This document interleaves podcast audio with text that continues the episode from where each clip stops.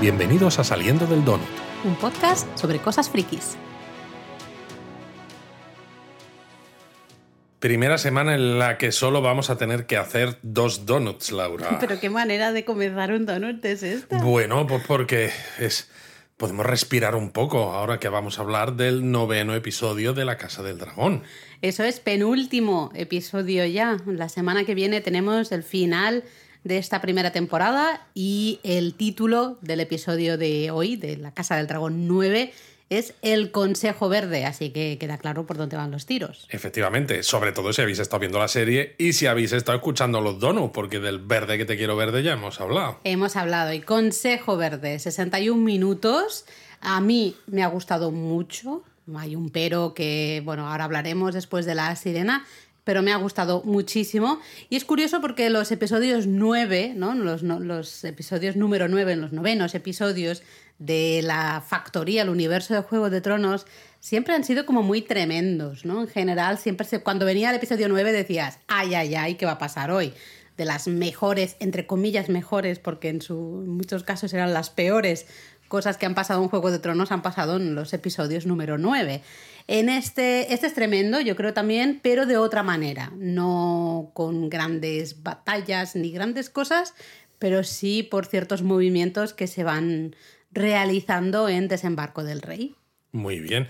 A mí me ha gustado la parte de que la música por fin es más protagonista, un poquito más que en ocasiones anteriores. Sobre todo, hay un par de escenas en los que hay dos temas diferentes, uno al principio del episodio y otro hacia el final, que son la verdad es que muy bonitos y que por fin la propia, no lo sé si es el guion o cómo está rodado, permite que tenga más protagonismo ese tema que en otras ocasiones pasaba desapercibido, como Totalmente de acuerdo, no es algo que no habíamos hablado entre los dos, pero yo tenía apuntado aquí en mis notas igual, ¿no? Lo mismo, el comienzo justo y el final. Qué profesional ha quedado eso, te tenía aquí apuntado en mis notas. Bueno, tú tienes unas notas generales que he de decirlo, Luis se curra siempre unas notas para que no se nos, bueno, especialmente a mí, para que no se me olvide eh, los nombres de los personajes, los puntos clave, las cosas que han pasado, que luego podemos desvariar Luego se nos olvidan de todas maneras algunas cosas, porque esto es eso, es lo que siempre hacemos, lo grabamos al poquito de haberse emitido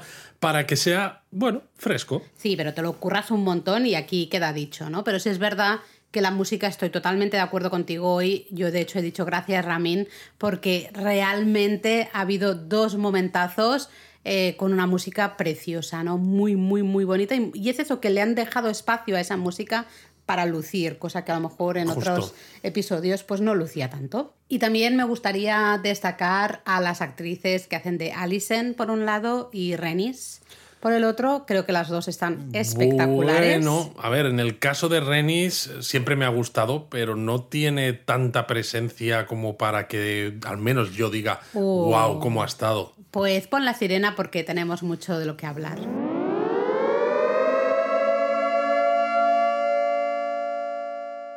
Pues me has dejado con un poco con la mosca detrás de la oreja, Laura. No, hombre, Renis, hablamos al final. Vamos a ir por, orden porque si no nos liamos y, y, no puede ser, ¿no? Pero bueno, el, el, episodio empieza justo donde un poco se acaba el episodio anterior, ¿no? El rey está muerto y viva el rey. viva el rey, pero vamos, la que le lían al pobre rey. Yo estoy viendo a Viserys, viendo todo este percal que están montando en, en la fortaleza roja, eh, diciendo, pero ¿qué está pasando? ¿Por qué? ¿Qué está pasando? Pobre Viserys. ¿eh? Pero bueno, tenemos a Alicent, ¿no? Que habla con Otto. Le, claro, ¿eh? Hoy está muy bien Paddy Considine, sobre todo cuando hace de momia, ¿sabes? Cuando le están amortajando, que no sé si, si de hecho si es él o no, o solamente le han puesto digitalmente la cara así como leprosa y esto, porque luego ya no vuelve a salir más. A ver, está muerto, ya está. Y de hecho, pues claro, Otto pregunta quién sabe, ¿no? ¿Qué, qué personas eh, saben que el rey está muerto? Y Alice comenta que solo su ama de llaves y alguna otra, alguno de otro de los sirvientes, ¿no?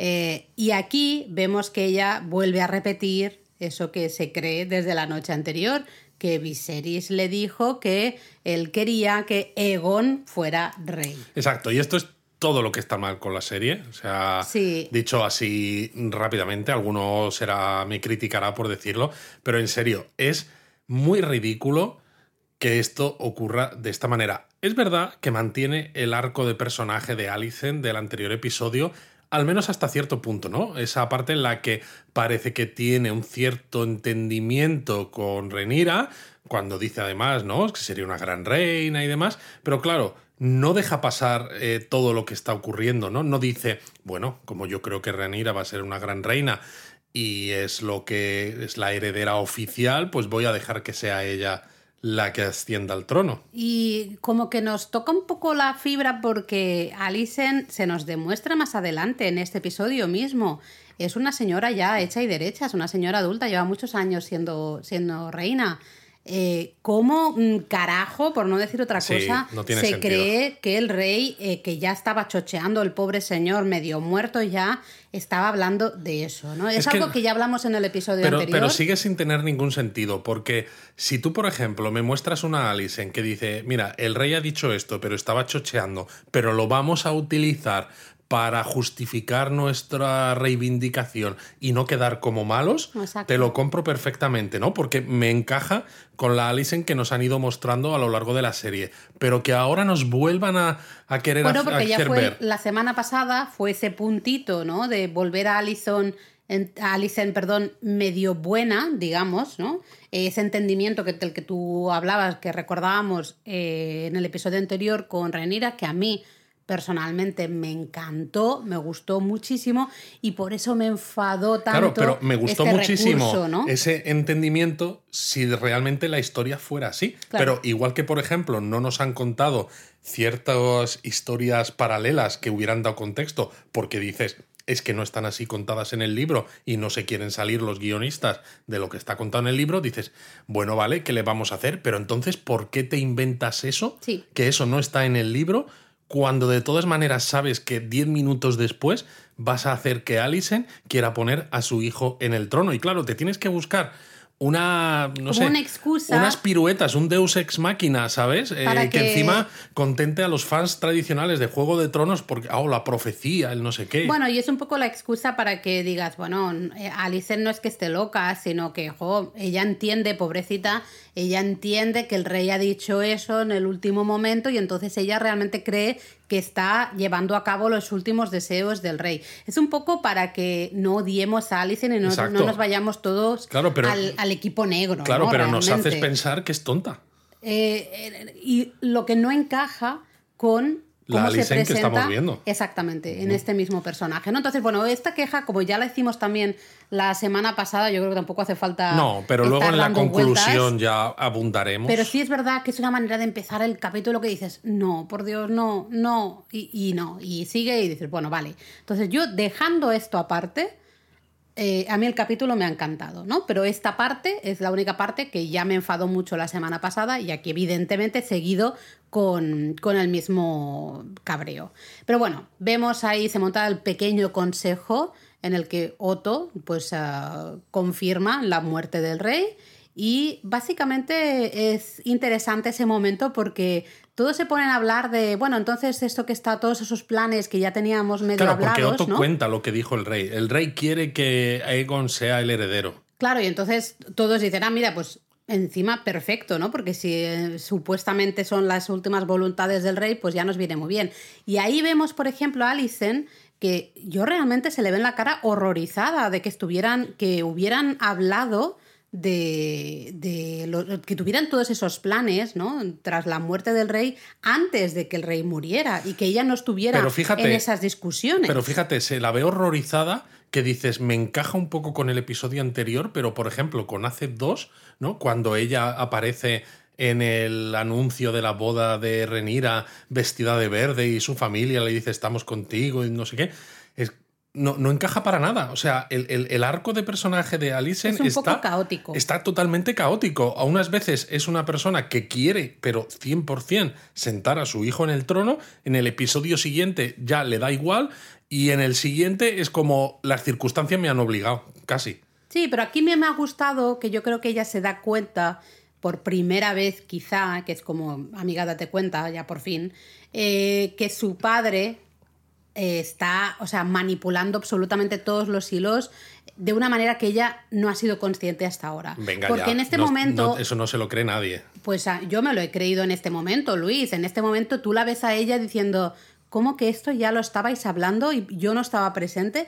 Vosotros ya estabais aquí con vuestros planes y vuestros tejemanejes eh, de hacer a mi hijo rey cuando realmente el rey había dicho que quería a Renira como, como Bueno, heredera. si yo me lo creo en este momento porque ella, además, la actriz, está maravillosa. Claro. Y vende lo, lo que haga falta. O sea, es brutal. Pero es que no es la Alison que esta misma actriz nos ha mostrado en episodios anteriores. Por eso digo que me parece muy extraño, ¿no? Que ella se dé cuenta de que su padre ha estado manipulando cuando ya ha tenido conversaciones con su padre acerca un poco de Yo todo creo que esto. es una chica que no, no ha querido ver nunca lo que tenía delante. O sea, que es como el rey Viserys, Un entonces. poco, es débil. Sí, sí. No, débil- no sé si débil. Que tú al rey pero le, le llamabas débil. Totalmente. Y sigo diciéndolo. Entonces el Alison es débil también.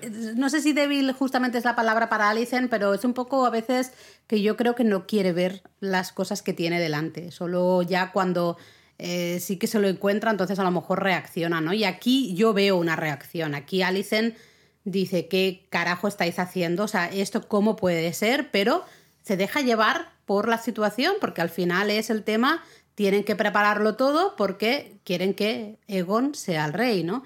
Y ahí tenemos a un pobre señor maravilloso que todos cuando se ha levantado hemos dicho, Descanse en paz. Sí, básicamente. Tú además lo has dicho tal cual, porque es el, creo que era maestro de, de la moneda, Lord Bisbury, que se queja, ¿no? Dice, vamos a ver, yo llevo conociendo al rey, o sea, yo conozco al rey desde hace más tiempo que ninguno de vosotros, de los que estáis aquí, y a mí esto no me cuadra, que justo a última hora cambie de opinión y encima solo se lo diga a la madre del supuesto heredero, pues eh, no me cuadra. Muchas gracias por tu servicio, Lord Bisbury. Eh, descanse en paz. Sí, porque básicamente va para allá Crispin y les pachurra la cabeza contra la bolita esa que todos los presentes ¿no? ponen en la mesa cuando están en el consejo.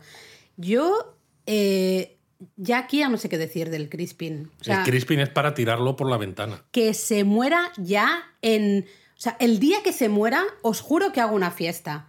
Que por favor alguien le mate y le mate, pero bien. Pero bien muerto. Que De, de esto que les gusta hacer en Juego de Tronos, que salen ahí vísceras y sangre Por favor. ahí. Yo quiero aplaudir, quiero gritar, quiero hacer una fiesta, porque eh, no puedo más. El tío sigue con esa cara de yo soy muy honorable, oh, el honor. yo, mm, mm". Y luego es un mierda, eh, un ex que está Ahí lleno está. de bilis, Ahí bilis está. y bilis durante años. A mí, Crispis me, Me crispa. Crispis. A mí Crispin me crispa. El Crispin me. No, más que crispa. O sea, ya, pero no es que no, hace, no, no funciona el juego de palabras. Que le maten ya, por Ahí favor. está. Ahí, queda dicho. ¿ah? Eh, también un aplauso al Lord Comandante, ¿no? De, Que va a durar de la poco Guardia. también. Sí, pobrico mío. Porque básicamente se embara con Crispin, ¿no? Le dice. Bueno, le saca la espada y todo. Claro, eh, claro, dice, pero qué carajo está pasando. Hoy voy a tener que decir muchos carajos, porque si no, voy a empezar a decir tacos muy fácilmente. Eh, y básicamente me encanta el señor porque él dice, bueno, yo... Se eh, arranca la, la- la capa. Claro, es una señal de que yo soy comandante de la Guardia del Rey, pues cuando haya un rey, en todo caso, ¿no? Ya volveré o lo que sea, pero es un poco el decir, en este momento yo esto no lo puedo, yo esto no, Sí. no sirvo a esto. Lo que pasa es que es un poco Poncio Pilatos, ¿no? Porque se lava las manos. Podría haber hecho algo sabiendo ¿Qué que su vida se pone en peligro, Si evidentemente. están- si el, el único que ha hablado ya está espachurrado en la mesa. Ya, ya, pero bueno, se supone, ¿no? El honor y estas cosas, pero en fin. Eh, Yo lo entiendo, el Pero señor. es, es un señor que yo desde aquí le mando un aplauso y señor, mate a Crispin si, si puede. Bueno, tenemos un poco la, gran diferencia ¿no? que vemos aquí es que Alicent realmente quiere que, es que Egon, su hijo, sea el rey, pero eso sí, sin matar ¿no? realmente a Renira ni a los hijos de Renira. Es decir, hace un poco un guiño a esa Alicent del episodio anterior, del final del episodio anterior, que se había acercado de alguna manera a esa amistad que tenía con, con Renira.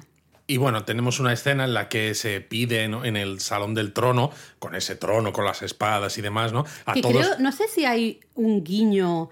Es que me ha parecido leer algo, pero no me ha dado tiempo a buscarlo. ¿Sobre qué? Eh, con la espada del The Witcher. Se ve que hay como un, un guiño que sale en la espada del. ¿Cómo se llama el Witcher? Del este? brujero. Sí. eh, Sí, el que interpreta el Henry Cavill. Sí, ¿cómo se llama el personaje? Es que no me acuerdo, bueno, es igual. Tú tampoco, ahora no me acuerdo. Eh, pero dicen, he leído por ahí, pero ya te digo, es que me lo he leído súper rápido mientras me lavaba los dientes antes de venir aquí a grabar el, el podcast, así que no lo sé, no lo he confirmado, pero me han, decían... Geralt que- de Rivia, Eso, ¿no? Es- el Geralt este. Pues dicen que está la espada de Geralt Ah. en el trono de hierro. Bueno, No sé si es verdad. Ahí, ahí te dejo el dato y si alguien nos lo puede Sí, me dejas el dato pues genial. porque ha sido empezar yo a hablar de esta escena que tú estabas queriendo que yo empezase a hablar y no he llegado ni a empezar Perdón. realmente y me has interrumpido. Bueno, pero es así la gente que comenta dice, ¿por qué os interrumpís tanto? Pues hay que mantener un poco Pues- la consistencia, Luis. Pues a partir de ahora igual me voy a poner de lado de estos comentaristas, Laura. Vale, sí que perdona. Entonces No. eh, está Otto, ¿no? En el salón del trono. ¿Me quieres dejar que hable? Pues eso, que está en el Salón del Trono y les está pidiendo a todos los señores que hay, o los que quedan, o los que ya juraron lealtad a Renira en su momento, que ahora le juren lealtad, lealtad al nuevo rey. Y les cuenta la milonga otra vez de es que el rey en su lecho de muerte quiso que Egon fuese el nuevo rey. Y claro, hay un par de ellos que dicen, no, nosotros no somos, eh, no cambiamos nuestra palabra así como así, y los escoltan fuera, que dices, Otro que está muerto. otros seguro. que ya están más muertos, aunque Sí. curiosamente no nos lo enseñan. Y luego hay un tercer señor que parece que tiene dudas, que al final acaba hincando la rodilla, cosa que les encanta en esta serie. Todo el rato hablan de hincar la rodilla, sobre Bueno. todo en Juego de Tronos. La última temporada era como, Dios mío, Daenerys, como vuelvas a decir hinca la rodilla, es que me corto las venas. Bueno, pero esto es como se dice Ya. este tipo de, bueno, el, el mostrar, el, el jurar lealtad, ¿no? A un bando u todo, otro. todo lo que tú quieras, pero se repetía demasiado. Bueno, el caso es que este señor Eres un hater, lo hace y luego le vemos que va con el caballo mirando todo el rato para atrás, intentando salir de la fortaleza roja con prisas, pero le cierran las puertas en las narices y le aprenden. Y claro, es porque piensan que el tío iba a contar ¿no? la noticia de la muerte del rey y todo esto, pues a Renira y a quien fuese del bando contrario. Y aunque en ese momento no lo vemos, luego hay otra escena en la que le vemos pues que está colgando ahí, pitu, pitu, pitu, colgando del cuello. Sí, colgando del cuello, porque si no. Eh, claro, aquí el tema es que tenemos, eh, se nos ha enseñado como, eh, por ejemplo, Renis, que todavía está en la Fortaleza Roja, la encierran, ¿no? Le, le cierran la, la puerta de, de su habitación para que no pueda salir.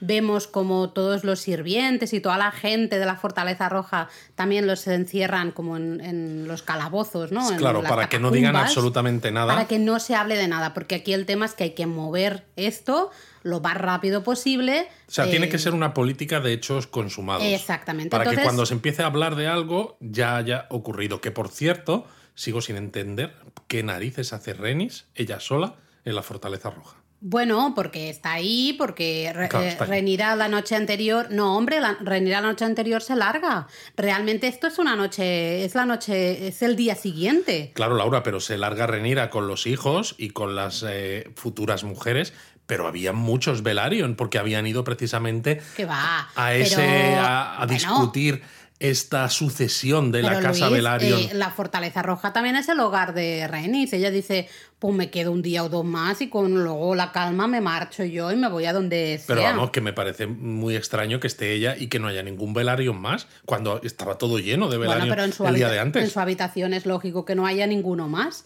Mm, Entonces ahí es lógico y ella esté sola. Pero bueno, el gran problema aquí es que, vale, sí, ¿no? Mantienen a todo el mundo encerrado para que nadie se vaya de la lengua, de la lengua pero tenemos un problema enorme y es que Egon no aparece por ningún lado, ¿no? Y aquí se ven dos bandos claramente diferenciados. El verde claro y el verde oscuro. Exactamente, pues el verde oscuro sería Otto, que mando, manda a los hermanos, a los gemelos estos, ¿no? Ser Eric y ser Arrik.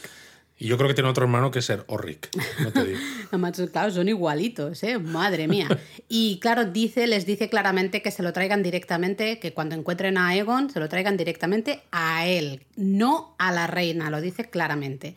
Y luego Alicent, pues manda, como no, a su queridísimo Crispin, que se junta con el, el otro hijo, ah, el Aemon. tuerto, Emon, eso. Pero vamos, que tienen una escena, Crispin y la reina, que la frase que le dice la reina, algo así, ¿qué, qué era? Algo así como lo que sientes por mí o algo de eso, los ojitos. que nos deja claro que estos han conocido, eh, se han encamado. Han Sí, ¿tú conocido, crees? sí, tienen conocimiento carnal, por ¿Tú decirlo crees? así, en yo, plan un yo poco... creo que todavía no, no niego que vaya a pasar, pero yo creo que Y, todavía no ha y entonces pasado. por eso tiene esa cara de mala hostia el Claro, Crispin, porque, porque porque está... está- ahí que revienta. Claro, Pues será el eso. pobre, ven- venga a espachurrar cabezas de, de gente, claro, porque no puede hacer Pero bueno, cosa. también hay otra escena que me da mucho Pero bueno, perdón, que Alicent les dice, ¿no? A Crispin y al- a su hijo también, de nuevo, eh, me lo traéis a mí, no a Otto, me lo traéis a mí, ¿no? Que yo por eso digo que en esa escena anterior, en el pequeño consejo del rey,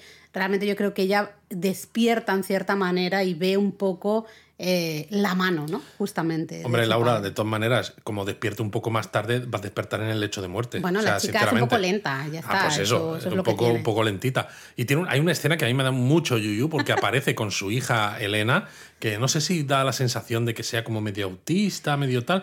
No sé si es lo que nos intentan trasladar los guionistas o no, pero me da mucho yuyu porque yo las veo a las actrices y me parecen súper... eh, que- son de, la misma edad y de hecho me he ido a buscar y vale que luego están caracterizados de una forma o de otra, pero es que realmente la actriz que hace de la hija eh, de Elena tiene 24 años y la actriz que hace de Alison tiene 28. Es que claro, o sea, se llevan solo cuatro años y son madre e hija. Yo cuando las veo juntas me parece perturbador. Sí, es, es verdad que aquí el casting yo no entiendo muy bien, ¿no? Realmente. Entiendo que ha- hay- hayas hecho a los, a los niños protagonistas siempre un poco más mayores, porque eso ya Claro. se hacía en Juego de Tronos, lógico. Bueno, pero ponle unas arruguitas, unas canas Claro, a la reina hay que, o algo, hay no que sé. hacer algo, ¿no? Pero quizá también, claro, decías, tú decías, ¿no? Que si nos la intentan presentar como con un- algo autista o algo, ¿no? Ahí, fíjate una frase que dice, que claro, hasta el final del episodio no te das cuenta. Ya es la segunda vez que Elena nos hace spoilers. ¿Será cabrita? Porque en esta vez, cuando está ahí con su madre, porque claro, la madre está buscando a Egon, que es el marido ¿no? de Elena, los hermanos, eh, Elena dice, cuidado con la bestia bajo el suelo, o algo así, ¿no? Bajo las planchas de madera, bajo el suelo, que es una clara referencia a lo que sucede al final del episodio, ¿no? Con Renis y su, y su dragón. Telita, Elena. mm, Telita, telita. Sí, sí, Nos sí. la pintan así un poco como rara, digamos, eh, pero ya es la segunda vez que dice frases que luego entiendes, ¿no? Sí, pero bueno, luego vamos siguiendo, digamos, a estos dos grupos, ¿no? Los dos hermanos, el Eric, el Arric, el Orric y el Urric, junto con el. Luego, por otro lado, ¿no? Exacto, el Crispin y ¿eh? el Emon, que van separados, ¿no? Pero cada uno, cada grupito de dos va intentando buscar a Egon por su parte. Y lo que hacen es caminar por las calles de Cáceres. Sí. Pero las calles de verdad, que vale, sí, tendrán un poco de pantalla verde para ciertos elementos o cuando se enfoca y se ve el fondo. ¿no? Pues que se vea la fortaleza roja y todo esto.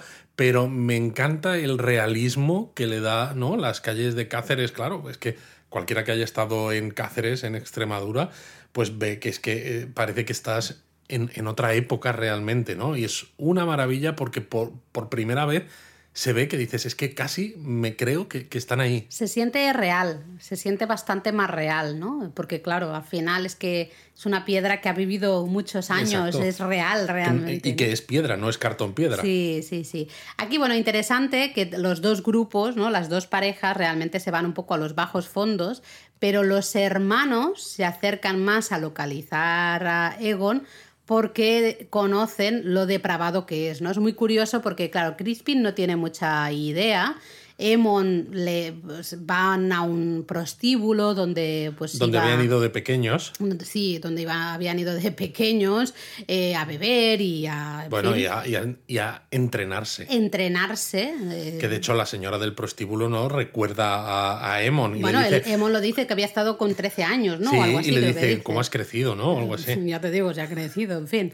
Eh, y aquí hay una conversación también muy interesante entre Crispin y Emon, ¿no? Porque Emon se nos presenta como mejor candidato al reino, clarísimamente. Él dice que entrena mejor, que entrena siempre con Crispin, ¿no? Justamente que estudia la historia, estudia un poco la política, todo. Y sobre del todo que tiene el mejor dragón. tiene un mejor dragón. Vamos, que está Emon en plan, si no encontramos a Egon, pues tampoco habría mucho problema, ¿eh? ya, ya soy yo. Bueno, rey. tiene una frase así, de hecho, ¿no? En otro momento después dice, realmente, eh, si me buscasen a mí, yo no desaparecería. Claro, a mí sería fácil encontrarme, ¿no? Para, para eso. Bueno, tenemos, pues eso, eh, Crispin y Emon buscando a Egon sin demasiado éxito y a los hermanos acaban yendo a un lugar terrible en el que niños pequeños tienen luchas a muerte, ¿no? les dejan las uñas largas, los dientes así como Se los afilan, sí, sí, sí, para que se hagan de todo. Sí, para que se hagan daño. Y, cuando piensan que es lo peor que pueden haber visto, eh, ¿no? Pues dice, no, mira, mira aquí y ven otro de esos niños. Que, muy pequeñito. Muy por pequeñito, Dios. que luego va a combatir a muerte también, pero ya no es solo el problema de que sea muy pequeñito y que vaya a combatir a muerte para que algunos adultos se lo pasen bien y apuesten. El problema es que encima tiene el pelo rubio. Y claro, alguien dice, ¿no? Eh, bueno, no es el único, ¿no? Porque es una manera de decir, si es que el Egon este viene aquí y aparte de disfrutar de estos espectáculos, el tío es un picha brava. Bueno, de hecho, yo es que creo que eso está más organizado por Egon que otra cosa, sinceramente te lo digo. Y es en plan, usa también, aparte de sus bastardos, para mantener ese, ese espectáculo, entre, entre comillas. Y si ¿no? se matan, le quitan un problema de en medio, claro, claro. encima, ¿no? Eh, en fin. Em, los hermanos hablan ahí con una chica que dice que tiene información sobre Egon y que le tienen que acompañar, ¿no? Exacto, porque en realidad la que tiene la información es la el gusano blanco, ¿no? el White es. Worm, que es la misaria, aquella que al principio de la serie había sido amante de Demon. Que luego la vimos también con Demon cuando se supo que Renira y Demon habían estado justamente ahí en los bajos fondos, ¿no? Exacto. Tonteando. Bueno, yo he de decir, por favor, Misaria, de verdad, por favor, hemos tenido suficiente con ese acento Ya te terrible. digo, es terrible. Eh, no sé qué está intentando hacer la actriz. La actriz es, es, es británica de origen japonés, pero es británica, tiene un acento británico maravilloso. Supongo que está intentando Hacer algo exótico. Exactamente. Algo exótico acento como de más allá de, de los mares, ¿no? Pues de las ciudades libres. Eso, es, ya hubo un personaje de estos en Juego de Tronos. Pero me parece no que está más. tan impostado. Es terrible. Así que yo, por favor, si alguien nos escucha. Que le arranque la lengua, hombre. No, que, que esto es- no. co- hombre, Pero- lo digo porque esto es típico en este mundo. que diga, bueno, ya ahora ya he aprendido, llevo muchos años aquí, ya he aprendido a hablar, eh, porque es terrible, ¿no? Pero bueno, aquí hay una escena un poco curiosa, porque de golpe y porrazo tenemos a Otto, mm, todo el eh, cubierto, ¿no? Para que nadie le reconozca. Esto es muy raro, porque es eso, transcurre todo casi como en tiempo Sí. relativamente real, ¿no? Ves a veces la fortaleza roja al fondo y en el momento en el que se encuentran los dos hermanos con esta persona que les lleva hasta donde está Misaria, Claro, porque Misaria solo quiere hablar con Otto, quiere hablar directamente con él, ¿no? pues cinco minutos después ya está Otto ahí sentado, ¿no? En una, a una mesa de una, de una taberna y dice, pero este señor cómo ha llegado? Sí, pero si el volando. teletransporte era de Star Trek, no, no, de aquí. Volando, volando. Eh, bueno, total, Misaria le dice a Otto, le dice que sí, que sabe dónde está Egon, se lo va a decir, previo pago, eso sí también, pero que además pide que eh, la corte del rey cancele todos esos terribles espectáculos que, que se están llevando a cabo con niños, ¿no? Em, Sí, que porque, es un claro, poco- dice un poco que todos los, la guardia, ¿no? De la ciudad y demás, todos se hacen los longis. Exacto. Eh, y la propia, pues, la propia corte del rey participa de alguna manera en eso. Y entonces dice, se tiene que, esto se tiene que acabar, ¿no? Entonces Otto dice, "Vo- voy a ver qué puedo hacer. Es como, pues, hazlo porque si no, Sí, esta señora va por exacto, ti. y si no lo puedes hacer tú, ¿quién lo hace? Y bueno, al final, pues encuentra a los hermanos a eh, Egon escondido bajo la septa. Sí, que está medio borracho. sí, medio, borracho, no medio sé, en fin. pasota. eh, no lo sé, ¿no? Porque Egon no deja de decir, de decir no tengo deseo de gobernar, no aprecio el deber, no es para mí. Pero bueno, el caso es que salen de la septa con Aegon, los dos hermanos, y qué casualidad, ¿quiénes están allí esperándoles? El Crispin y el Aemon. y el tuerto. Y dices, hombre, mira que es relativamente grande desembarco del rey y tal. Y han llegado justo en el mismo momento. Bueno, pues claro, esto ya se genera aquí un cierto, bueno, una pequeña lucha, ¿no? Pero que realmente dura, dura muy, poco. Realmente se ve claramente que Crispin y especialmente eh, Emon tienen las de ganar y ganan, así que pues se llevan a Egon para, para, la Fortaleza Roja, ¿no? Por fin lo han encontrado. A mí no me queda muy clara la, diferencia de para qué le quería un grupo y para qué le quería el otro grupo, porque, a ver, está claro, ¿no? Que uno, el grupo de Otto, quiere que Ramira, digo, Ranira y sus hijos mueran y todos los que tienen que ver con esa rama de la familia, y la otra, la parte de Alicent, no. Pero los dos quieren en quieren que Egon suba al trono, ¿no? Entonces claro, pero no, cambia, no cambia mucho realmente. Alicent, cuando llega Egon, eh, le dice, vas a ser rey, y aunque no quieras, vas a ser rey, y vas a tener que aprender a que te guste ser rey, ¿no? Y le dice claramente, Otto, pues puede ser, va a ser la mano, eh, te va a dar muchos consejos, pero y te va a decir que mates a Renira. No debes escucharle. Eso es la frase que le dice Alicent. Entonces yo creo, la idea es que Alicent quiere encontrar a Egon antes para justamente evitar que Otto le inculque estas ideas en la cabeza. Cuando es, Alicent, hija mía, ¿tú has visto el gilipuertas de hijo que tienes? Y de todas maneras, si sabes, sabes es, que... su hijo, me refiero, que vale que el otro será la mano y cuando sea rey, pero me refiero, la propia reina está en el pequeño consejo también. Pero ni siquiera es eso. Eh, sabemos todos que este niño es un mierdas. Eh, este niño, si le dicen mata a tal, pues él va a matar a tal, le va a parecer todo bien. Es muy chungo este, este niño. La madre lo ha visto. Si es que lo ha visto, lo tiene que saber. Por lo que pasa es que que como no la madre no, no quiere ver ciertas esto. cosas, ella se siente mejor. Es en plan, no, yo le he dicho a mi hijo que no haga caso a Otto cuando éste le diga que tienen que matar a Renira, que se plante ¿Sabes? en ese aspecto. ¿Sabes la sensación que me está dando? Igual que hablábamos, ¿no? Y que algún, eh, algún donutero en el Discord, ¿no? Eh, está de acuerdo en que los guionistas a veces se les ha visto un poco el plumero intentando como llevar a la audiencia a odiar a Alicent eh, y no a Renira en el pasado, ¿no? Y que parecía que ahora nos estaban queriendo volver a hacer que Alicent nos caiga un poco mejor, que entendamos un poco mejor pues todo lo que está pasando. Esto creo que están intentando trasladar ese, esa sensación de asco, de disgusto de que tenemos como audiencia de Alicent a su hijo. Buah, pero al hijo ya le odiamos todos en general, ¿no? Me Sí, refiero, le, pero hemos, más. le hemos visto, es un mierdas. O sea, Claro, yo pero en ahí este- no en este- en este episodio- manipulación alguna. En este episodio está muy claro que sigue siendo un mierdas, que no está preparado para eh, el papel que tiene, que va a tener como rey y que luego, sin embargo, no parece que le encanta el poder. Ahora lo hablaremos en un momentito. Entonces me da la sensación de que nos quieren mostrar a ese personaje como desagradable, que no, que no empaticemos con él de forma que digas, vale, hay alguien del bando de Alicent, Otto y demás que no nos gusta, pero ya no es Alicent, es el protagonista del disgusto, por así decirlo, con este bando, Yo no con los estoy de acuerdo, porque yo sigo odiando a Otto y muchas cosas. Pero a que Alicent no la odias tanto ya. Eh, sí, sí, bastante, bastante. Más que es que yo hace, claro, desde el episodio anterior no la odio tanto, porque ¿Ves? yo dije, no.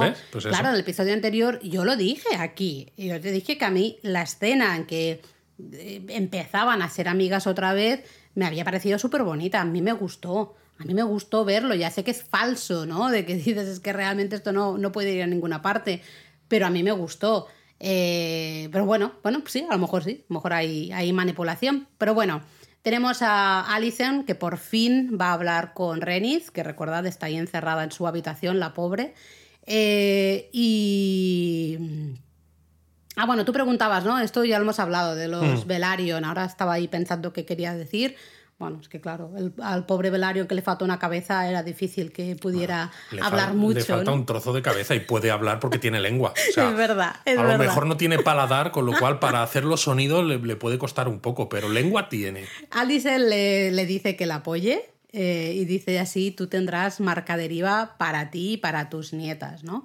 Eh, yo sé que a ti esto te ha un poco A mí, me da, molestado a mí ha... me da mal rollo porque para mí Rhaenys siempre ha sido, a pesar de sus también, como todo el mundo en este, en este universo, ¿no? Todos son muy calculadores, todos son muy políticos, todos van primero a lo suyo y luego ya verán eh, con quién se alían, pero Rhaenys y los Velaryon, ¿no? Y más por el hecho de que Rhaenys era, bueno, es que era la hermana de... Claro, la reina que nunca fue, la Claro. prima, ¿no? La prima. Prima, lo que fuera. ¿No? Eh, dices, para mí era siempre aliada de Renira, ¿no? Y, y la manera en la que hablan entre las dos me resulta un tanto desconcertante. des- Porque es- Acuérdate de la conversación que Renis tuvo con la joven Renira a unos cuantos episodios atrás.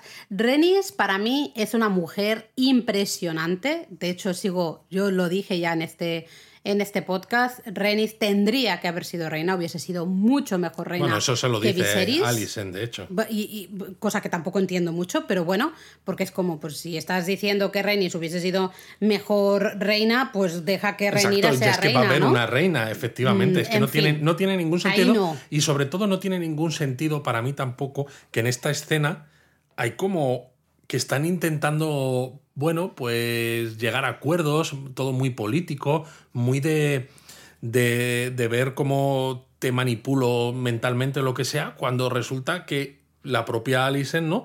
Nos, estamos, nos están contando que es que se acaba de enterar de ciertas cosas, que se acaba de enterar de que su padre es un manipulador y tal. Entonces es, o es medio tonta y se entera ahora de las cosas, o es una maestra manipuladora como nos llevan mostrando en los últimos 15, 20 años. Entonces, o una o la otra, ¿no? Pero las dos cosas a la vez a mí me desconciertan. Yo lo que sí que quería decir, eh, justo ahora has sido tú el que me has interrumpido a mí, ahí queda dicho. Eh, siempre soy yo, pero ahora has sido tú. Yo quería decir que Renis la veo, decía, es una mujer fantástica porque la veo hiper calculadora en el sentido de que ella no mueve ficha hasta que no ve clara la casilla un poco ¿no? de, llegada. Ella está ahí en la casilla de salida y hasta que no ve el recorrido completo y ve el final, ella no mueve ficha. Ya lo hizo en el episodio anterior, recordemos, ella no dijo nada hasta que aparece Viserys y entonces dice, Buah, ahora aquí no se puede hablar de poner en duda el, el trono para su hija Renira, con lo cual me voy a poner de este bando. Hasta ese momento, Renis estaba un poco a la, la oferta ganadora, ahí voy a ir yo. Yo no estoy tan de acuerdo. Yo sí, yo esto lo creo tengo que clarísimo. yo creo que hubiera seguido estando eh, del lado de Renira, hubiera pasado lo que hubiera Mm, pasado. Yo no lo tengo tan claro, porque ella personalmente puede Tú eres estar una cínica, de al lado de, de Renira, pero la veo muy pensando en ella y ahora en lo que le queda, que son sus nietas, ¿no? Y especialmente Bella.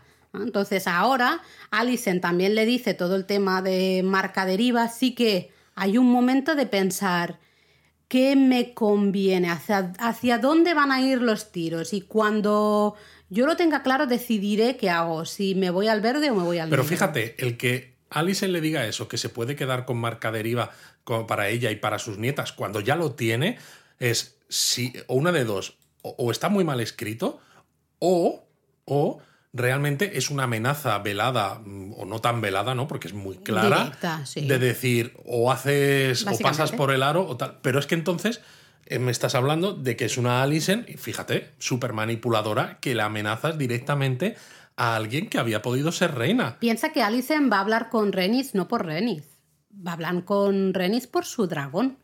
Porque Alicent dice, si tenemos este dragón a nuestro lado... Esto, al final, es una, va a ser una guerra o, de dragones. Realmente se ve, y de hecho por eso se dice la danza de dragones, ¿no? Porque realmente No es... porque se ponen a bailar. No. Eh, ¿Quién tiene los mejores dragones o supuestamente los dragones más potentes, más grandes, más. ¿no? Eh, y Alicent dice, y además lo dice creo en este episodio, si no me lo he inventado yo, ¿eh? pero eh, creo que dice, ¿no? Justamente necesitamos este dragón, tener este dragón de nuestro lado, nos va a- eh, Ella quiere a Renis por el dragón. No, no, si eso ¿no? está claro, pero es eso. No me encaja con la Alison medio tonta del principio del episodio, la Alison manipuladora y tan calculadora que se nos está mostrando ahora, que me encaja más con la que habíamos estado viendo en el pasado. A mí, de todas maneras, me encanta una frase que le dice Renis a Alicent, ¿no? Que le dice, "Mm, tú no deseas ser libre, sino quieres construir una pequeña ventanita en el muro de tu prisión. Wow. Esta señora me encanta. Yo soy súper fan de Renis y quiero Renis for Queen ya. ¿no? Sí, pues lo tiene Bueno, eh, nos preguntábamos dónde estaba nuestro querido Laris en el episodio anterior, Luis. Querido, entre muchas y comillas, por ¿no? desgracia ha vuelto a aparecer. Sí, hay un momento que se le ve medio de pasada, con sonrisa como de estar acariciando un gatito, ¿sabes? Eh, Ay Dios, qué visión, no quiero Sí, sí, sí.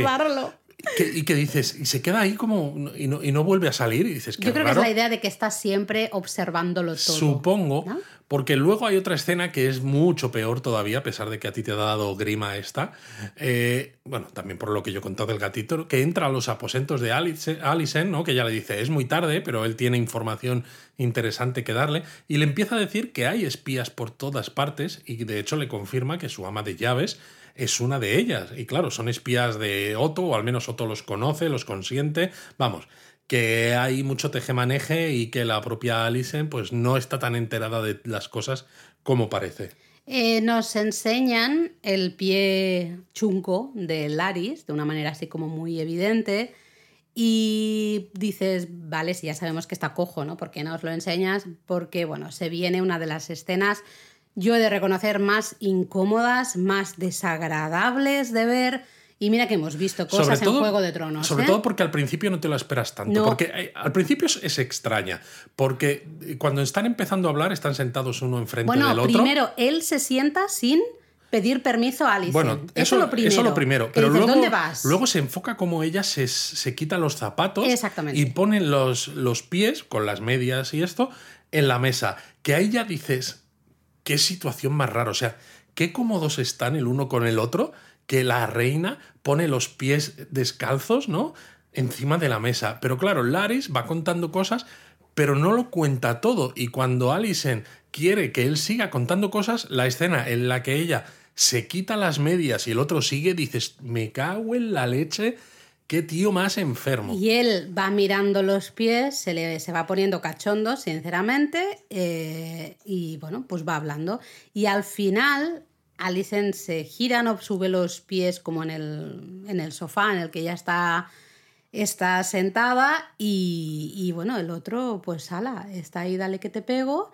eh, mientras se observa los pies de su reina. Sí, Yo- sí, pero Alison eh, mirando para otro lado, ¿no? Porque claro, él le dice, ¿quieres que me encargue de esto? Y es como, mira, vale, si te vas a tener que encargar de esto, o sea, ya con- habiéndote enseñado la- los pies y los tobillos sin las, med- pagar, ¿no? sin las medias, es lo suficiente para que me hayas dicho la información acerca de esta red de espías, y tal y cual. son, etc. Y claro, él le dice que él es capaz de encargarse si ella quiere, ¿no? Entonces, el hecho de que ella suba las piernas y que le enseñe eso, tobillos y pies, mientras el otro se masturba, pues es como el decir, sí, encárgate de esto y el pago es que te voy a enseñar esto para que tú te desfogues. Es terrible, ¿no? Porque ella le pide que mate a todos estos espías, que se encargue, ¿no? De todo esto. Ella gira la cabeza, la vemos, eh, pues claro, que evidentemente no está feliz y contenta, ¿no? De estar ahí, le da un poco de asco todo, no me extraña. Pero ahí está.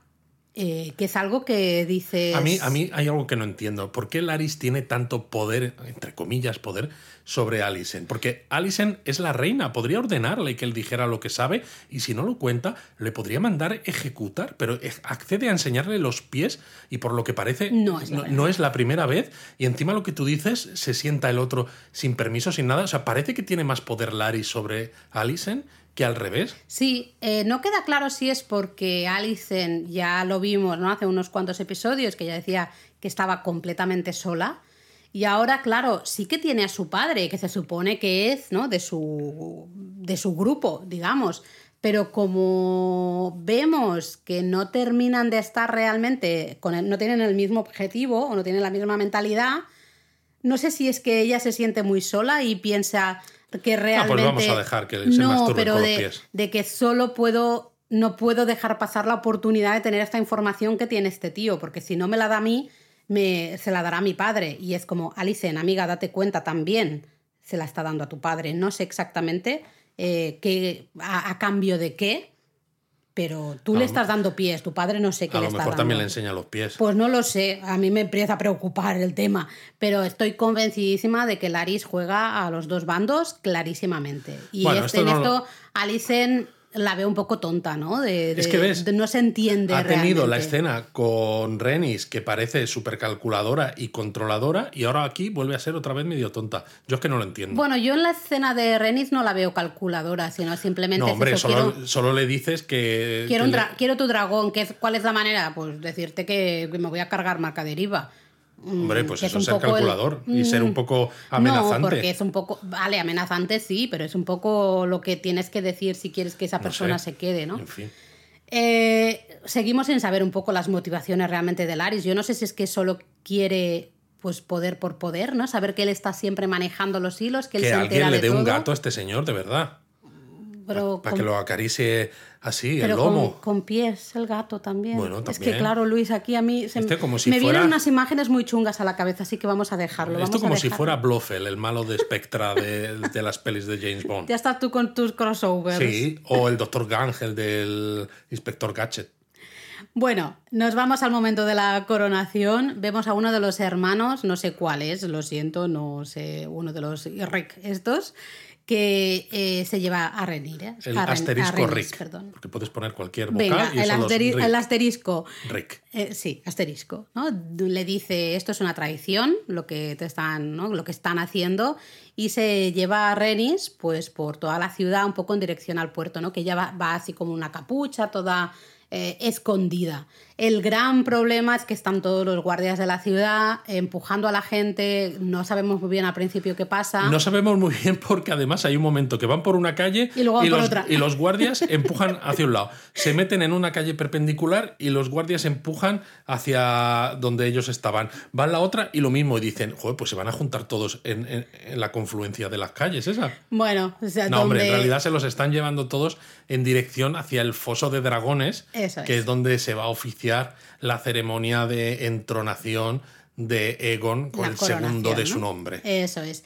Ahí Renis ve una oportunidad, porque claro, ahí es donde está su dragón. Entonces ella Que dice. fíjate que el, el Rick este le había dicho no podemos ir al foso de dragones porque todo el mundo va a estar esperándote allí, que también, si lo piensas detenidamente, dices, qué frase más idiota, cuando todo el mundo está yendo a la coronación. O sea, nadie se va a preocupar de, de alguien que va por su dragón, A sinceramente. ver, los asteriscos, pues eh, serán buena gente, pero a lo mejor por muy, muy, muy inteligentes. Tampoco listos no son. Vamos a dejarlo así, tampoco pasa nada, ¿no? Entonces, pero bueno, Renis, claro, ve- interrogación, depende. ve una oportunidad, ¿no? Entonces dice, bueno, pues venga, pa'lante y se van todos para allá. A, a mí esas escenas me han encantado. Yo sé que hay una escena eh, con la entrada al foso de dragones que a ti te ha... mm, A mí me ha poco- mucho, sobre todo porque seguimos en las calles de Cáceres, que lo que decíamos antes son maravillosas y tienen una sensación de realidad tremenda y en el momento ¿no? en el que casi desde el punto de vista de Renis nos enfocan la entrada del foso de dragones, ¿no? Como si fuera casi, pues no sé, Santa Sofía o algo, ¿no? Un Muy gran enorme, edificio una gran con grandes eh, por- puertas y la, la cúpula y esto, ¿no? Hay como una especie de niebla que dices, ya está, la típica niebla para que no se note tanto que el efecto es digital, pero esa, esa escena de la, del foso de dragones me ha parecido súper falsa, sobre todo comparado con las escenas que estábamos viendo de ellos por las calles. También hay que decir que luego, claro, cambian, ¿no? Y hay una toma cenital eh, que está entrando toda la gente en el interior de ese foso de dragones con esas puertas gigantes abiertas, ¿no? Decoradas de una manera maravillosa y con ese juego de luces y sombras que hay además, esa escena me ha parecido súper bonita. A mí las dos me han parecido muy bonitas. La primera, yo es que la he visto más como pintura, pero de la misma manera que a veces veo eh, los anillos de poder, algunas escenas que casi parecen pintadas, me ha parecido, pues así, no sé, similar, ¿no? Las dos me han parecido muy guay, además hay ese momento de eh, tensión, pero de emoción, ¿no? De ver a toda la gente entrar ahí, no saben realmente qué sucede, qué está pasando, claro, nadie sabe nada, ¿no? Y vemos, pues, justo la coronación de Egon.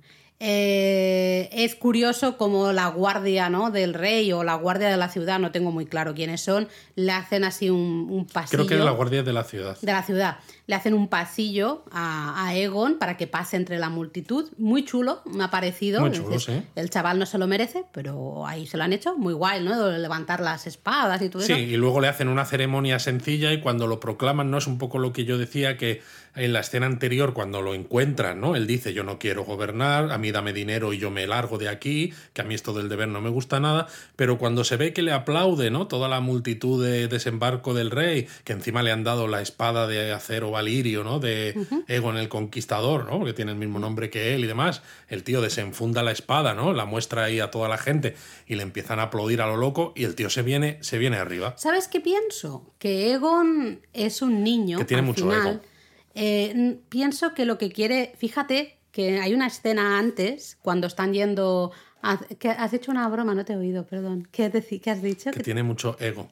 Ah, es que era muy mala, Luis. Por eso he decidido. Mi cerebro ya es capaz de no oír tus bromas malas. Y Has decidido proteger a los donuteros que nos están Sí, escuchando, ¿no? Sí, pero bueno, eh, lo siento, donuteros, lo habéis tenido que escuchar. Eh, bueno, hay una escena justo cuando están yendo al foso de dragones en esas en carrocitas, ¿no? Y está Alison con Egon, y Egon le pregunta, ¿me quieres?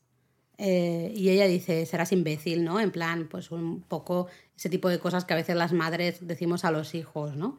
Eh, me da la sensación de que Egon es un niño, realmente, porque sigue siendo un niño, que se ha sentido poco querido toda su vida. Y Sí, pero es Se curioso- ha sentido que no tenía un, un sitio, porque en esa conversación con Alison, él dice, pero si mi padre ha pasado de mí siempre, siempre ha querido que Renira fuera la Pero la a eso me refiero, que eso también es Nunca me ha importante. mostrado nada. Que el, el niño, ¿no? Siendo todo lo diable que es, lo hostiable Sí, sí. y todo lo que tú quieras, tiene mucho más claro que es imposible que él sea el heredero legítimo Sí. del trono, mientras su madre en esa misma escena sigue diciendo, no, pero tu padre dijo... eh, Dijo Egon, de mu-". dice- dijo Es como, Egon. señora, por Dios. O sea, es que es para darle, ¿eh? Pero ya hay un momento a mí ahí que dices, da miedo y a la vez ternura, porque ves claramente que Egon lo que ha sentido toda su vida es rechazo o no, o no se ha sentido lo suficientemente querido. No sé. Eh, y claro, esa gente em, gritando su nombre ¿no? y aplaudiéndole cuando levantaba la espada y tal, le llena el ego, ahora sí. ¿ah? Y creo que en ese momento, claro, va a entender mal entendido el amor, ¿no? De, mira, el pueblo me quiere. Y se va a creer al final, ¿no? Pues bueno, eh, va a usar el poder de mala manera. Yo Pero tengo, bueno, te- tengo una queja, Luis, permíteme es que lo la que te diga. iba a decir, porque Eh, eh, a me ver. tienes que contar algo porque yo te he visto Muy enfadada. Sí, yo te he visto que hay un momento en esa coronación que la corona la, la- la sujeta eh, Crispin, que yo pensaba, digo, se la va a entregar a Al- Alicent, que es no, la o el- reina. había o un al- maestro de o al- ceremonias, O al, o al Mester, el- este, sí. en todo caso, depende de cómo lo quieran hacer, ¿no? Y cuando ocurre lo que ocurre, la cara que has puesto tú ha sido de No, es que vamos asco a ver. absoluto. ¿Qué hace Crispin con esa corona? Y va él con sus santos mm, carajos eh, y le coloca la corona en la cabeza a Egon. Él, Crispin. Que es un don nadie, aunque bueno, después de lo que ha pasado, le ya han dicho hace un momento, ¿no? En el episodio, que le van a nombrar Lord Comandante de la Guardia del Rey. Vale, pero eh, por que alguien me lo explique. Pero sigue siendo y aunque me lo expliquéis, no lo voy a entender porque no le queremos. ¿Cuántas veces tengo que decirlo ya más? O sea, mm, que por favor, que alguien le mate ya. No he entendido eso. Más me ha enfadado. ¿Qué hace Crispin poniéndole la corona a Legon? O sea, no, no. No, exacto. Y claro, luego vemos a Renis que se va escabullendo, ¿no? Entre toda la gente que Claro, hay. aprovecha el momento, ¿no? De Exacto, la poco. confusión y todo esto. Y se va pues hacia el foso de dragones donde están los dragones, que a mí me ha hecho mucha gracia esa escena Que no cuando nadie, luego.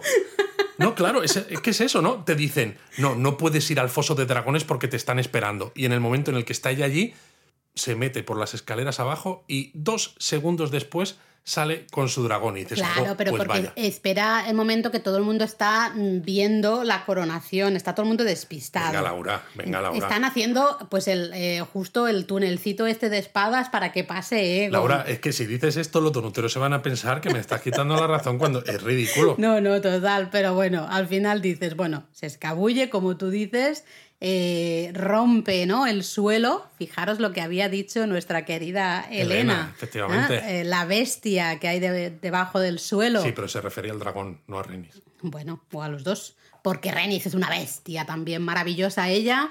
Eh, a mí, esta escena que viene ahora me ha parecido de lo mejor del episodio. A mí me ha encantado. Ella montada ah, sobre su dragón, cómo se acerca a toda la bueno, familia real, ¿no? Todos los que están ahí, con Egon ya con su coronita puesta por Crispin. Sí, todos acojonados. Sí, todos mirando y ese momento de tensión de Renis que los mira, ves el dragón, dices, ya está, va a decir la palabra favorita de Luis. No, y el dragón lo que hace es el hiporrugido huracanado, este, que les quita, vamos, o sea, que, que les ves que, que, que se tienen que aguantar casi el pelo todo para atrás y dicen, madre mía, que me voy a volar de aquí, ¿no? Y que seguro que huele a rayos. Hombre, ya ves. Eso, pero no pasa nada porque no suelta fuego ni suelta de nada y va y se, y se va volando. A mí hay una cosa de esta escena que me ha gustado mucho y otra que me ha gustado menos. A ver, venga. El momento en el que se ve, porque hay, o sea, cuando el dragón sale, lógicamente, ¿no? De nuevo, es, uff, esto va a ser muy caro, ¿no? Esto es un poco como lo que decía en She-Hulk el Kevin. Eh, esto es muy caro, entonces, pues claro, lógicamente está rompiendo el suelo. Es la excusa perfecta para que haya escombros, para que haya polvo. No se ve muy bien y la verdad es que la escena es fantástica y no canta nada. Pero hay un momento en el que sí que la enfocan a Renis eh, pues de cuerpo prácticamente entero, sentada en su silla de montar dragones, y ahí me ha cantado mucho que es eso, es una silla frente a una pantalla verde, ¿no? Luego el resto de las escenas a ella casi no se la ve. O sea, cuando nos muestran la cabeza del dragón abriendo la boca con ese hiporrugido huracanado y demás, la escena es fantástica, el dragón está súper bien hecho, da hasta miedo cuando lo estás viendo desde el sofá de casa, pero claro, a Renis prácticamente no se la ve, ¿no? Y por eso también yo creo que funciona, o sea, porque en serio, cuando hacen los primeros planos con fondo verde a los jinetes, me, sigue rayando mucho. Yo eh, sabéis que me he quejado siempre y en esa escena no me he dado cuenta, en todo caso lo tendría que volver a ver. No sé si es porque por la emoción, ¿no? Pues no me da, o porque es cortita, yo creo, es muy pocos segundos. No sé, a mí no me ha cantado, a mí la escena me ha parecido brutal. El hecho de lo que tú decías, ¿no? Cuando enseñan al dragón, Está espectacular hecho, muy bonito. No, ese dragón mola mucho. Lo que pasa es que a mí me, genera alguna duda. Pero Luis, o sea, hoy que necesitábamos que dijera Dracaris. Hoy no lo dice. Hoy no lo dice. Es que dice, vaya huevo que tiene. Porque además eso, yo entiendo sea, vamos a dejar de lado que sabemos que la, que tiene trama, que pasar, ¿no? exacto, que la trama tiene que ir en una cierta dirección, con lo cual nunca iba a poder decir Dracaris, ¿no? Pero desde el punto de vista de la coherencia narrativa, vale, sabemos que no es la guerra de, de Renis, pero al mismo tiempo, ¿no? Ella era fiel, o al menos bastante fiel a Renira, ¿no? esto ha sido una usurpación, que es lo que le dice ¿no? el Rick, este que la saca de la habitación. Y de hecho ella estaba súper enfadada por su encierro. Entonces, o sea, ¿en qué situación te encuentras tú que lo tengas más fácil? Porque tienes a toda la familia ahí, ¿no? Me ha recordado un poco a cuando Cersei, ¿no? Pues aprovecha que están todos. Mmm, Buah, escenón. Claro, ese. es un escenón. ¿Y en qué momento Con lo esa hace? música maravillosa. Claro, ¿en qué momento lo hace? Cuando están todos juntos en un mismo sitio. Vale que ya lo hace desde lejos, ¿no? Pero bueno, pero con aprovecha. Su, con su copita de vino. Efectivamente. En la mano. Es que es el momento. O sea, es el momento de decir, sois unos usurpadores, me habéis tenido aquí no sé cuánto, pues mira un poquito que se que carraspee mi dragón, ¿sabes? Que tiene aquí la, la, garganta ronca y se olvida todo, o sea, no queda nada. Sí, eh, yo primero pensaba, claro, es un poco porque ella quiere avisar a Renira, ¿no? Y organizar así un poco su lucha. Pero estoy de acuerdo que realmente con una palabra, Dracarys... Es que no hay lucha. No, no hay lucha, lo tendría solucionado, ¿no? Porque no quedaría reina, no quedaría mano, nadie. no quedarían los hijos, no quedaría el ser traidor este el Crispin que tanto odiamos, es que hubiera sido evitar claro, todo de un plumazo. Letras de crédito y se acabó la serie. Y entonces sale el señor este, el George R. R. Martin, y dice, oiga, que yo he dicho que había cuatro temporadas, ¿qué, qué, qué está pasando? Claro. Eh, a mí de todas maneras me ha encantado la cara de, de Renis, ¿no? Cómo, cómo mira, eh, cómo les mira en plan de... Mmm, ¿qué, carajo, otra vez, hoy voy a decir mucho carajo, ¿no? No, ya lo está diciendo. Y un poco de qué estáis haciendo, pero quiénes creéis que sois. Fíjate que yo me cojo este dragón, que es el que vosotros queríais, ¿no? Y me lo llevo, me marcho, vosotros veréis. Pero estoy de acuerdo que es un poco extraño. Es un poco extraño y coherencia narrativa tiene cero. Mm, vamos a ver qué sucede. Si yo no, no, he visto el, el, previo del episodio no, yo tampoco. siguiente. Al, alguna explicación darán o no. O no, o, o no. no. Simplemente, pues, sí, todos queríamos que dijera Dracaris, justamente, y no lo ha dicho y nos quedamos con las ganas, ¿no? No sé. Eh, ¿Qué te ha parecido el episodio en general, Luis? Pues eh, tengo, tengo algunas dudas, fíjate Porque hay, una, hay momentos en los que el episodio no me ha gustado nada, pero me ha gustado porque no me ha gustado. Quiero decir, Mm, una cosa, una cosa que hacen bien, creo, ¿no? El señor este George R. R. Martin y los guionistas con el mundo de Juego de Tronos es, es ser a veces muy extremos, ¿no? Hasta el punto de que te puede llegar a gustar algo que te desagrada, ¿no? A, a eso me refiero. Hay muchas cosas de la, del mundo este en general y de este episodio en concreto que no me gustan, ¿no? No me gusta cómo, pues, cómo se traicionan unos a otros, no me gusta el desprecio que hay hacia pues, los niños, el esto, lo otro, pero que me gusta precisamente por lo crudo que, que es todo.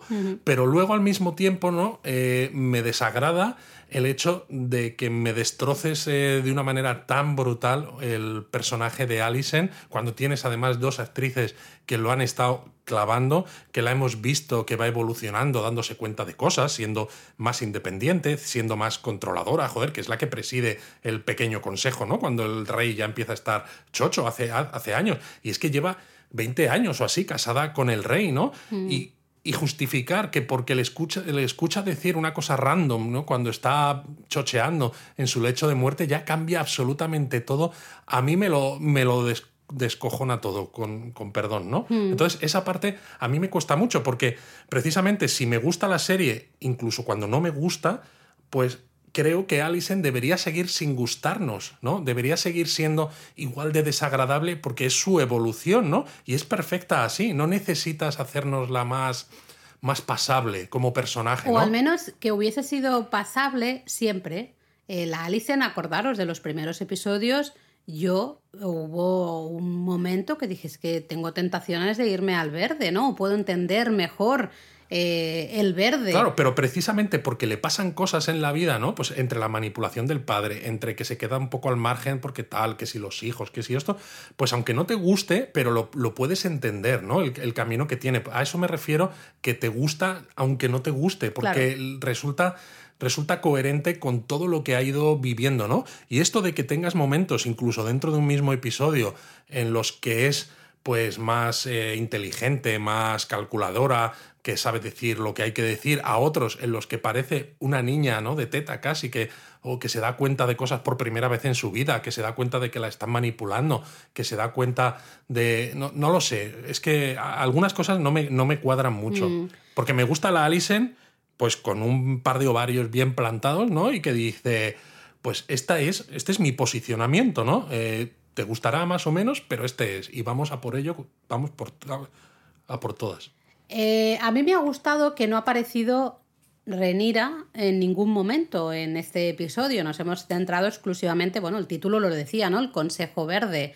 Curiosamente, el título del siguiente episodio, que ya es el último de la temporada, es La Reina Negra. Así que ya tenemos claro que vamos a ver a Renira, evidentemente, en ese último episodio. Pero no sé si la veremos al 100%. Vale, no lo sé, pero a mí me ha gustado que aquí no haya salido para A nada sí. Renira, porque por una vez se han dedicado a explorar un poco, entre comillas, con calma, y eso que ha habido momentos que dices, como Otto aparece y desaparece, ¿no? De, de los bajos fondos de desembarco del rey, ¿no? De Flip Bottom, de, de esa manera tan rápida, ¿no? Bueno, sobre todo porque en el libro, desde que muere el rey hasta que lo comunican, pasan siete días. Siete días, Que sí. está claro que muchas veces pasa en estas series que tienes que hacer que el- eh, la línea temporal se comprima muchísimo, ¿no? Sí, Para- de hecho en el libro hasta los sirvientes y demás se empiezan a quejar del olor. Exacto. Eh, porque claro, siete días con, con, a ver, Viserys, te queremos mucho, pero Supongo que ya eso- estabas medio putrefacto en vida, pues imagínate siete, siete días ahí haciendo chup chup. Supongo que eso habría hecho que el episodio se hubiera alargado de Demasiado. forma innecesaria. Entonces a mí me ha gustado que se hayan dedicado todo un episodio a esa trama de esas como horas, ¿no? Aquí han sido horas, en el libro son siete sí, días. pero me parece un poco apresurado, porque realmente es, eh, eh, en unas pocas horas es, desaparece Egon, le encontramos, viene Otto, le coronamos y tal, y dices, joder, madre mía, Sí, y no ha pasado si no ni el hubiese día entero. sido alargarlo demasiado ya. para la serie. Entonces a mí, y me ha gustado que no haya habido, pues eso, que no hayamos ido a Rocadragón, no hayamos visto a Rhaenyra y a Demon a ver qué hacen. Eh, esa parte a mí me ha gustado. Estoy muy de acuerdo con muchas de las cosas que has dicho. Me ha eh, ya encabronado del todo Crispin, no puedo más con él, de verdad que se lo carguen Yo de es una que fíjate lo que te digo, Laura, que lo que quiero es olvidarme de esta parte de la historia, porque sabemos que viene la danza de dragones, que yo pensaba que es que iban a bailar, ¿no? Esto, como los programas esto de concurso de baile, y dices tú que va a ser una guerra de dragones, pues bueno, pues ser una guerra. Pues a mí me gusta eso y me gusta esa confrontación, ¿no? De dos mujeres que son totalmente ¿cómo decirlo? Eh, que no tienen piedad ninguna la una con la otra, sobre todo porque llega un momento en el que cualquier entendimiento que hubiera podido haber en el pasado, ¿no? Ha quedado hecho añicos, los puentes se han destrozado por completo. Bueno, con la coronación de Egon, mm, Exacto. eh, Alicent ha roto un puente. Por más que ella quiera o ella piense que diciendo eh, no podéis matar a Renira ni a sus hijos, eh, si ella realmente cree que así de alguna manera mantiene algún puente, alguna conexión con Renira, Lo lleva claro. lo lleva, vamos, o sea, es- no sé. Y ah, la escena de los pies de Laris Muy desagradable. súper desagradable y encima lo que, de, lo que hemos comentado ya, ¿no? De realmente, mm, ¿quién tiene el poder aquí realmente y por qué? Y eh, a mí este tipo de cosas son Sobre las que me gustaría que se exploraran más Sí. y me da la sensación que no se va a explorar. No, sobre todo por otra cosa, ¿no? Es lo que decía yo hace un momento, ¿no? Eh, Alicent lleva 20 años así casada con el rey. Precisamente mm, su posición no es fácil. No es fácil porque es de otra familia, no es de la familia de Targaryen, vale que está casada, con lo cual ya sí, pero es una mujer con todos los problemas que eso tiene, eh, eso supone en este mundo. O sea, ¿me quieres decir que en 20 años Alicent no ha generado o no ha establecido una red de espías lo suficientemente mm, no sé cómo decirlo, lo suficientemente confiables al menos como para tener que depender de enseñarle los pies para que otro tío se masturbe mientras te cuenta información? O sea, ¿de verdad? Eh, es, que, no, no, no lo me que resulta nada creíble. Parece es eso, que ella realmente confía en Crispin, por todos sabemos por qué le pone mazo, y, y confía, entre comillas, en Laris. No entendemos muy bien esa relación, ya no la entendíamos hace unos episodios. Eh, Laris, además, es un personaje que aparece, desaparece, aparece, desaparece, aparece Totalmente. acariciando un gato, desaparece. Me refiero. Pero por eso te digo que yo a quiero... mí esto me gustaría que se explorara No creo más que lo y vaya- no se va a lo hacer, lo, sé, hacer. lo sé. Pero a mí es este juego de tronos, digamos, estas relaciones, esos tejemanejes, a mí personalmente es de lo que más me gusta. A mí, Claro. ver a dos dragones eh, luchando en el cielo, yo sé que mucha gente está esperando esto. Yo personalmente no lo estoy esperando, me da absolutamente igual, sinceramente os lo digo. Pero a mí Sobre todo este porque a lo mejor podemos me estar más. esperando la primera de las batallas, pero cuando veamos siete u ocho batallas iguales, ¿no? Más o menos, va a ser como... Bueno, el tema es que aquí no podemos entrar porque entraríamos en spoilers del libro, que son realmente spoilers probablemente de la serie, pero se dan muchas cosas, hay mucha batalla, más que batalla, muchos ataques, vamos a decir, Sí. tanto de un lado eh, como del otro, y son ataques muy graves, eh, cosas que no tienen que ver con dragones. Eh, los dos bandos hacen cosas terribles, el bando eso- negro hace cosas terribles. Por eso te decía, o sea, que quiero olvidarme de todo este lío de es que el rey me ha dicho en su lecho de muerte tal y cual, me quiero olvidar de eso para centrarme en que hay dos bandos que no tienen absolutamente ninguna posibilidad No de hay un punto de entenderse. encuentro, exacto. ya está totalmente, en- están totalmente separados, cero entendimiento, con lo cual es, eh, voy a darte hasta en el carnet de identidad, porque si no, me vas a dar tú a mí y soy yo el que se muere, ¿no? O sea, es a por todas porque me estoy jugando la vida. Y entonces eso es lo que, lo que mola también. Yo sigo un poco, bueno, que no termino de entender el, cómo se ha organizado eh, la historia. Cada vez lo entiendo más, evidentemente queda un episodio para esta temporada. Muy bien, Laura. sí, voy tarde, ¿no? Em, pero me refiero que creo, tengo bastante claro qué va a pasar en el episodio siguiente, nos vamos a quedar ahí, Sí. ¿no? Y más si titula La Reina Negra, creo... todos Yo sí que creo que va a haber un, un atisbo de la Bueno, danza de dragones. ese eh, primer, ese primer movimiento de Renira de decir, no, no, vamos a ver, yo soy aquí la heredera al trono. lo bueno es que eh, ella es la reina, ella se puede mover en todas las direcciones. En fin. Eh, bueno, yo tengo muchas ganas de ver el episodio siguiente y, y ver un poco con qué, en qué momento nos dejan, ¿no? Con qué cliffhanger se vienen. Tengo muchas dudas de qué van a mostrar en la temporada que viene. Pero bueno, eso lo podemos comentar cuando hagamos el, el donut del último episodio, porque así, Vale. ¿no? viendo cómo acaban la primera temporada, podemos intentar pensar en qué narices va a pasar en la segunda Es que me temporada. tiene ahí, hay cosas que no termino. Bueno, en la segunda, en la tercera y en la cuarta. Bueno, de momento se sabe solo una segunda y es algo que también me preocupa un poco. Ya me preocupaba cuando aquí de momento solo había, públicamente, al menos, solo había una.